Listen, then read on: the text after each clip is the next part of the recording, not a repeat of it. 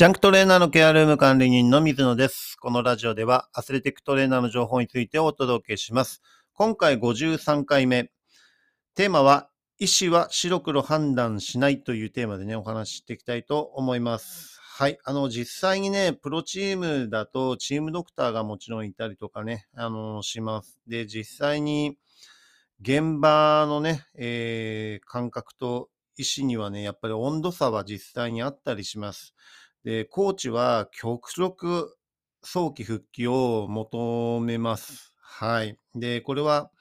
あのーもちろん、勝敗によってね、えーコーチも人生背負ってますし、成績が悪いと、えーシーズン途中で解任になったりっていうのももちろんあるので、いかに結果を出すのかっていうのがコーチの役割だと思うんですね。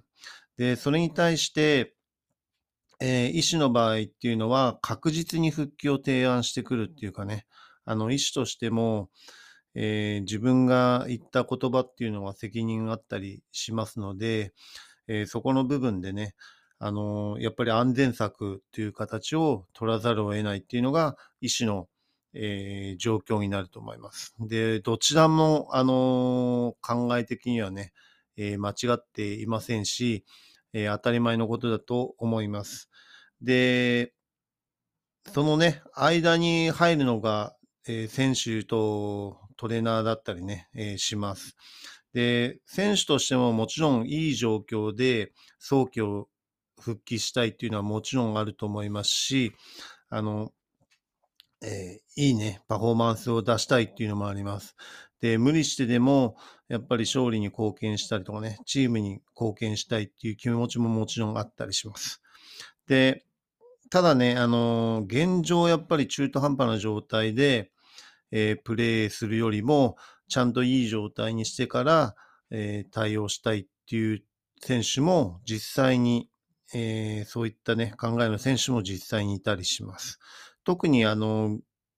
シーズンがね、えー私が関わっているバスケットの場合は、えーシーズンが60試合あるので、レギュラーシーズンで。で、プラスその他のね、あの、天皇杯とかも絡んでくると結構な試合数になったりします。ですから中途半端な状況で、えープレイして、スタッツっていうね、あのデータとして残らなかったり、そこが逆に悪くなってしまうと、来年の査定とかね、あのバスケットの場合は FA っていう制限がなくて、えー毎年のように移籍があの自由にできます。契約の期間が、えー満了になれば自由に移籍できたり、あとレンタルっていう形でチームを、チームから放出されて、移籍するっていうことも多々あります。ですから、本当に選手とかね、スタッフもそうなんですけど、えー移動の多い競技であるっていうのがね、バスケットボールです。ですから、いかにいい成績とかね、いい印象で、えーその次の契約を取るのかっていうところが、選手としても、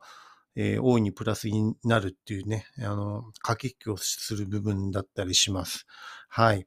ですからね、あの、現状、いい状況になるまでは、えープレイしないっていう選手もいたり、えー逆に無理してでも、えー試合に出るっていうような選手と、大きくそういうふうにね、あの、選手のタイプとしても分かれたりするっていうのが現状です。で、それはもう、あの、選手の考え方だし、えーチームの方針だったりとかもあったりするのでね、あの、一概にそこの選手を否定するわけでもないし、あの、それぞれの考えにいかに対応するかっていうのが、現状のスタッフとかね、あの、チームとか会社とかの、えー役割になると思います。はい。ですから非常にね、その復帰のとこ、タイミングとかそういうのは難しかったりします。で、うまくいくときとうまくいかないときとかもちろんあると思いますし、えー微妙なラインがあるんですね。えーやっていいのかいけないのか、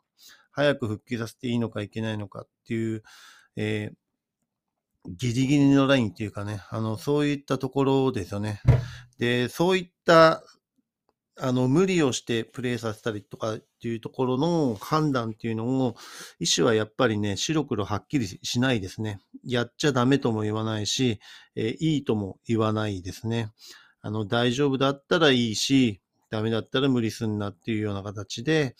えー、白黒はっきりしない。で、そうすると、えー、現場としてじゃあ誰がそこを決断しなきゃいけないかってなった時にトレーナーが出すか出さないのかっていう判断を、決断を下さなければいけないっていう部分が出てきます。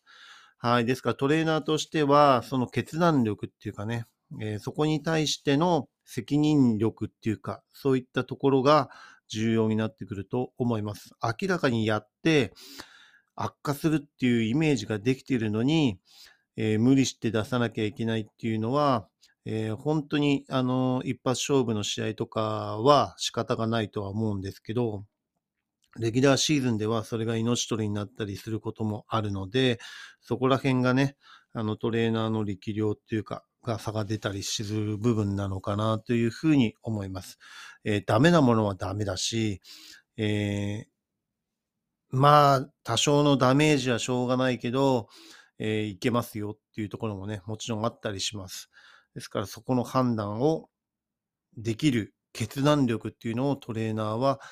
えー、持ってもらいたいなというふうに思います。もちろん自分もね、あの、数々の、えー、そういう修羅場じゃないですけどね、判断しなければいけない、決断を下さなければいけないっていうシチュエーションに、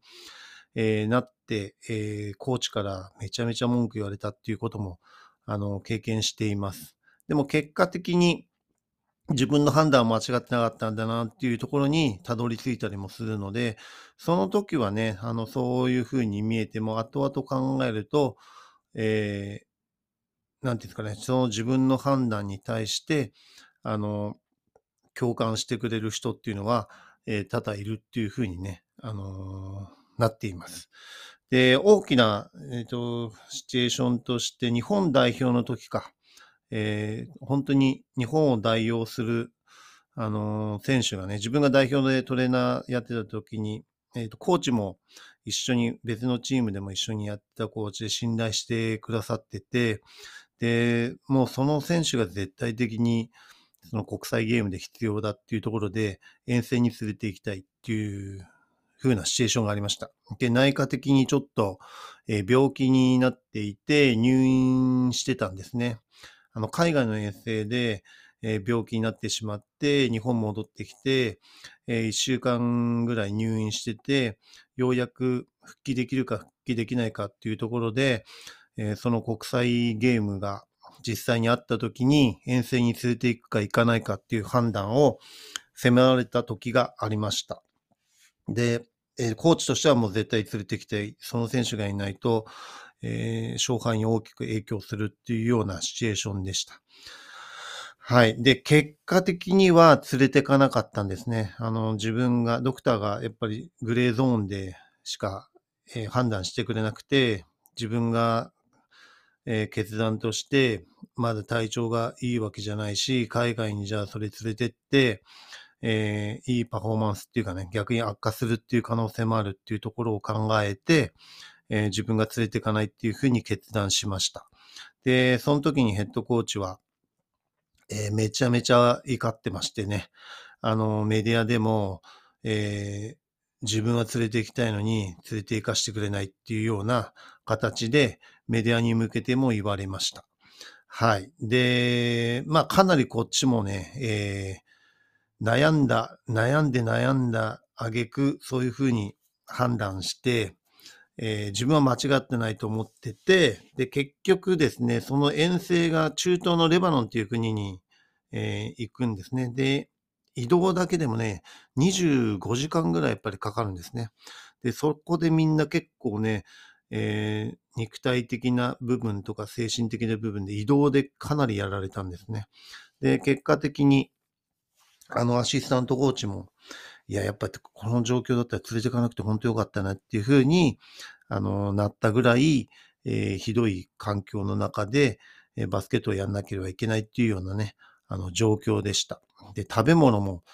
えー、全然日本人の口に合わないんですね。で、スープ飲んだ時に石鹸の味がしたんですよ。でそういうような国で、で、自分自身がもうみんなに、あの、食べ物もみんな合わないっていうあれで、向こう行って自分がご飯炊いておにぎり作ってっていうような形もしたし、えー、お蕎麦を作ったりとかね、そういうところで自分自身がトレーナーですけどね、あの、食事のそういう捕食的なところを、えー、かなりサポートしたっていうぐらいひどい食事の環境の国だったんですね。日本人の口には全く合わなくて。ですからもう、どうしようもないから向こうでマクドナルド行ったらマクドナルドが一番美味しく感じたっていうぐらいの、えー、状況の国だったんですね。だから結果的に連れてかなくてよかったっていう風になったし、えー、試合の時に、えー、一番いい成績はその時に逆に出せて、アジアで準優勝することもできたんですね。ですからコーチには逆に、あの、大会が終わった後に、えー、自分のことの評価が非常に高くなって、えー、非常に信頼して、本当にあの連れていかなくてよかったっていうふうに、私も思ったっていうふうに言ってくださったんでね。あの、やっぱり難しい判断ですけど、えー、自分が下した決断は間違ってなかったなっていうふうに、えー、全員が最終的に思ってくれたっていうことですね。はい。そういうふうに、あの、シチュエーション、シチュエーションで、えー、いろんな現象があるし、いろんなことが起こるし、ただ実際に決断を下さなければいけないっていうシチュエーションが、えー、ありますし、えー、選手を守る役割でもあったりね、します。ですからトレーナーの一つの判断で、そういったところが大きく変わったりしますのでね、あの、自分の、えー、スタンスっていうか考え方っていうのを、えー、即時決断できる決断力っていうのは備えておいた方が大きなプラス材料になるかと思います。